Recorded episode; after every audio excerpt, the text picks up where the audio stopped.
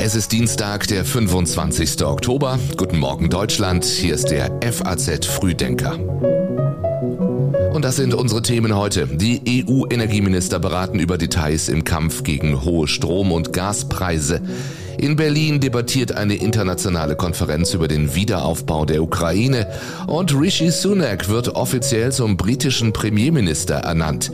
Gleich mehr dazu. Vorher noch die Meldungen der Nacht in Kürze. Tödliche Schüsse in Nürnberg bei einer Auseinandersetzung vor einem Restaurant in der Südstadt stirbt am Abend ein Mann, einer wird schwer verletzt, die Fahndung läuft. Adidas soll sich von Kanye West trennen, das fordert der Präsident des Zentralrats der Juden in Deutschland. Der US-Rapper steht nach Antisemitismusvorwürfen in der Kritik. Und Autos und vor allem Lastwagen könnten durch die geplante neue Abgasnorm Euro 7 spürbar teurer werden. Das geht aus einer Folgenschätzung der zuständigen EU-Kommission hervor, die die DPA heute früh in Auszügen veröffentlicht. Den Frühdenker Newsletter hat Sebastian Reuter dieses Mal geschrieben. Ich bin Jan Malte Andresen. Danke, dass Sie diesen Tag mit uns beginnen. Das sind doch eigentlich mal gute Nachrichten. Der an der Börse gehandelte Gaspreis hat gestern den tiefsten Stand seit Juni erreicht.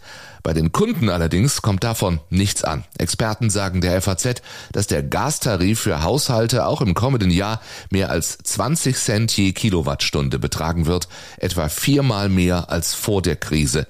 Auch deswegen die Ankündigung von Olaf Scholz am Wochenende schon, die für März geplante Gaspreisbremse könnte schon im Januar starten. Wir werden viel Geld einsetzen, um mit Strompreisbremse und Gaspreisbremse dafür zu sorgen, dass für die Unternehmen, die Großen und die Kleinen, für die Bürgerinnen und Bürger die Preise so lange bezahlbar bleiben, wie sie ansonsten zu hoch sind. Die Gaspreisbremse vorzuziehen wird aber schwierig. Nach Ansicht der Industrie ist das flächendeckend kaum umzusetzen. Die erforderliche Umstellung der IT-Prozesse sei dafür zu komplex, sagte die Präsidentin des Bundesverbandes der Energie- und Wasserwirtschaft Marie-Louise Wolf. Die Energieversorger schlagen als zusätzliche Hilfe daher einen weiteren Verzicht auf die Abschlagszahlung so wie im Dezember vor. Und in Brüssel kommen heute die EU-Energieminister wieder zu Beratungen zusammen, um Details im Kampf gegen die hohen Strom- und Gaspreise zu klären. Zuletzt hatten die Staats- und Regierungschefs der Europäischen Union weitere Schritte beschlossen. So wollen die 27 EU-Staaten verstärkt gemeinsam Gas einkaufen. Außerdem soll die Befüllung der Gasspeicher besser koordiniert werden. Wegen der stark gestiegenen Energiepreise können immer weniger Menschen regelmäßig Geld beiseite legen. Einer Umfrage des Instituts der deutschen Wirtschaft in Köln zufolge ist nur noch jeder Zweite dazu in der Lage. Zum Kriegsverlauf in der Ukraine. Russische Truppen ziehen im Osten des Landes offenbar eine weitere Verteidigungslinie. Sie liegt ein gutes Stück hinter der aktuellen Front, die etwa 50 Kilometer weiter westlich bei Bachmut verläuft. Dem russischen Fernsehen zufolge wird die Befestigung für den Fall errichtet, dass ukrainische Truppen versuchen sollten, in das Gebiet vorzudringen. Der ukrainische Militärgeheimdienst erwartet keinen Abzug russischer Truppen aus der besetzten Stadt Cherson im Süden. Die russischen Besatzer erwecken nur die Illusion, dass sie Cherson verlassen. Tatsächlich bringen sie aber neue Militäreinheiten dorthin, sagte der Geheimdienstleiter. Russland hat unterdessen seinen Vorwurf erneuert, die Ukraine arbeite an einer sogenannten schmutzigen Bombe. Nach unseren Informationen haben zwei ukrainische Institutionen spezifische Anweisungen zur Herstellung einer schmutzigen Bombe erhalten. Diese Arbeit ist in der abschließenden Phase. So Igor Kirillov von den russischen Streitkräften. Der Westen befürchtet, Moskau könnte mit derlei Behauptungen einen Vorwand für eine weitere Eskalation des Krieges suchen und die Ukraine hat die internationale Atomenergieorganisation aufgefordert, Beobachter an die Orte in der Ukraine zu schicken, wo nach russischen Angaben eine schmutzige Bombe entwickelt werde. Verteidigungsministerin Christine Lamprecht sagte nach den russischen Äußerungen, es wird keine Auswirkungen haben auf unsere Unterstützung für die Ukraine. Das wird nicht die Konsequenz sein. Aber ganz klar ist, dass wir auch geschlossen zum Ausdruck bringen, dass der Einsatz solcher Nuklearwaffen, solcher schmutziger Waffen, das äh, das Überschreiten von roten Linien wäre. Im aktuellen FAZ-Podcast für Deutschland sagt der ehemalige Bundeswehrgeneral General Hans-Lothar Domröse, er halte einen Einsatz einer schmutzigen Bombe durch Russland durchaus für realistisch. Absolut. Das klingt nach einem Narrativ der Russen, als würden die vorbereiten, den eigenen Einsatz einer schmutzigen Bombe oder einer sonstigen äh, nuklearen Pest äh, und will jetzt schon vorbereiten, sagen, Achtung, die Ukrainer machen das. Also später, wenn irgendein Schmutz in der Luft ist, wird man ja lange untersuchen müssen, wo kommt es her.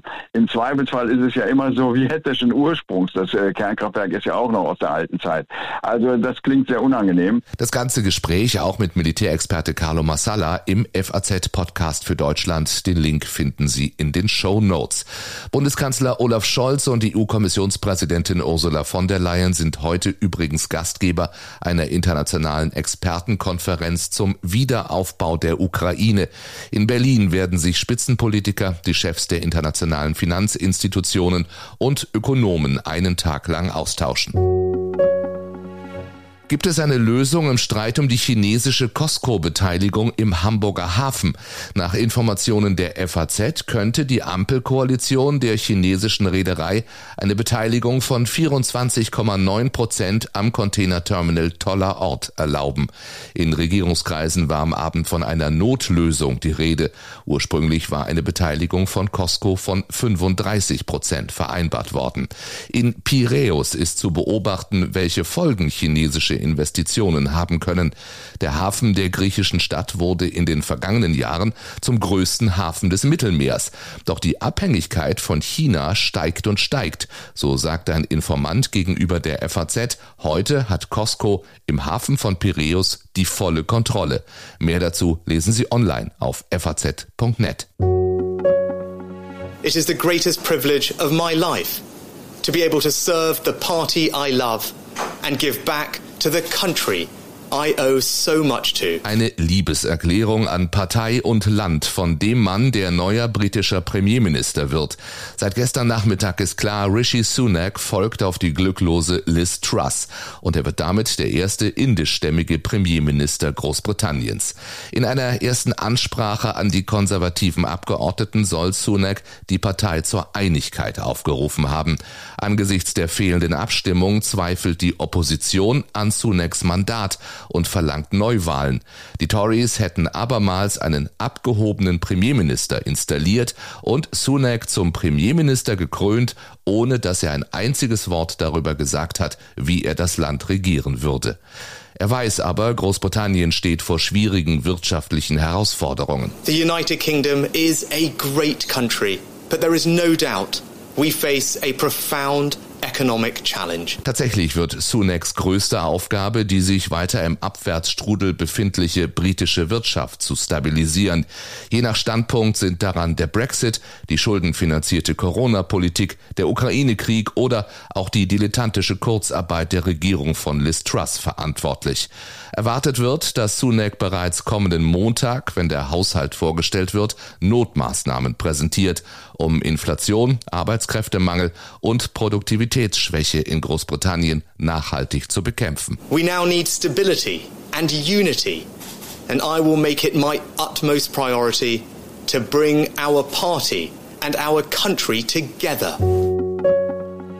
Das Bundesverfassungsgericht verhandelt heute darüber, ob der AfD-nahen Desiderius Erasmus Stiftung staatliche Fördergelder zustehen.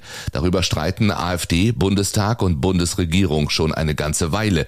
Die Hintergründe erklärt von Tatjana Meyer vom Deutschen Anwaltsverein. Das Ganze ist ein bisschen knifflig, denn es gibt zur Stiftungsfinanzierung keine gesetzliche Regelung. Das Ganze basiert auf einer gemeinsamen Erklärung der damals etablierten politischen Stiftungen 1998. Die haben beschlossen, das Kriterium für staatliche Zuwendung eine wiederholte Vertretung der Partei in Fraktionsstärke im Deutschen Bundestag sein muss. Und daran fehlt es bei der AfD eben bisher. Die Desiderius Erasmus Stiftung wurde kurz nach dem ersten Einzug der AfD in den Bundestag vor fünf Jahren gegründet. Vorsitzende ist die AfD-Politikerin Erika Steinbach, die früher Mitglied der CDU war. Im Juni 2018 erkannte die AfD die parteinahe Stiftung an. Zuschüsse wurden jedoch nicht bewilligt, auch jetzt nicht nach dem Wiedereinzug der Partei in den Bundestag. In der Champions League kehrt Erling Haaland heute Abend mit Manchester City zu Borussia Dortmund zurück. Um sich vorzeitig für das Achtelfinale zu qualifizieren, muss der BVB den Norweger mächtig in Schach halten. Und das wird nicht einfach. In bis jetzt 15 Spielen für seinen neuen Verein hat Haaland 22 Tore geschossen.